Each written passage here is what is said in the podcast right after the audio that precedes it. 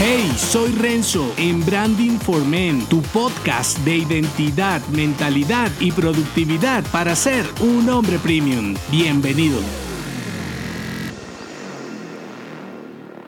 Domina tu egocentrismo. No basta con ser tú mismo. Ser un hombre con una identidad personal original puede desviarte del objetivo principal y hacerte ególatra de una versión perjudicial. En otras palabras, ser un pendejo motivado no te ayudará a conseguir mejores resultados. Por eso, ser como eres y ya puede frenar tu rendimiento personal y profesional en lugar de acelerarlo. Y es que con este bombardeo de mensajes incitándote a mostrarte vulnerable y sin una fachada social puede confundirte. Incluso siempre te comparto diferentes perspectivas sobre ser un hombre original, sin embargo, con la premisa de potenciar lo mejor que tienes para dar a los demás, tu famosa mejor versión. De lo contrario, te chocarás de frente porque los gurús desocupados de la verdad te escupirán en la cara lo imbécil que eres. Y aunque lo que digan debe tenerte sin cuidado, el problema viene cuando tienen razón, cuando tu ego te enseguece y no puedes ver cómo te estás equivocando. Entonces, aunque el ego masculino es genial en diferentes aspectos porque nos mantiene seguros en situaciones en las que de otro modo no actuaríamos y por eso debemos abrazarlo en lugar de rechazarlo, gestionarlo inteligentemente puede ayudarte a crear una identidad personal más avanzada. Y al final, un ego bien manejado te vuelve un hombre más asertivo y puedes conseguirlo librando estos escollos. Tres obstáculos a vencer en tu identidad personal para ser un hombre premium. Los primeros, convicciones. Los segundos, temores. Y los terceros, complejos. Voy por los primeros, las convicciones, mejor conocidas como creencias. Tus convencimientos pueden darte una seguridad peligrosa porque, aunque te motivan a actuar, también te impiden conocer las necesidades de los que quieres ayudar. Aquí la dificultad no es tu seguridad, sino la validez de lo que piensas. El relativismo es enemigo de la verdad.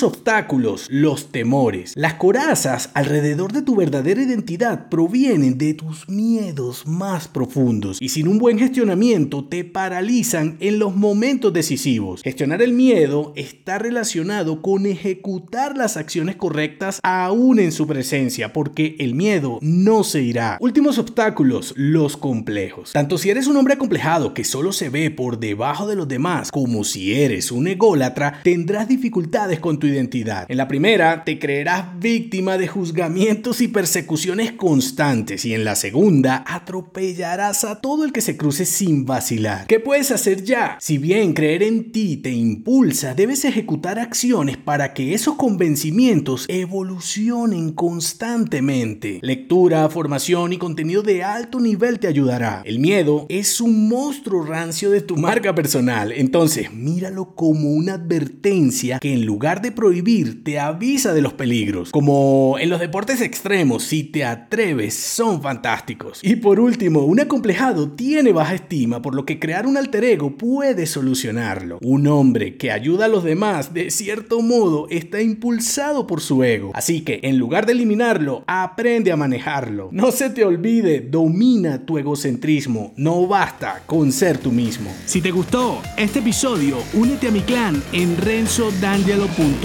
hasta la próxima.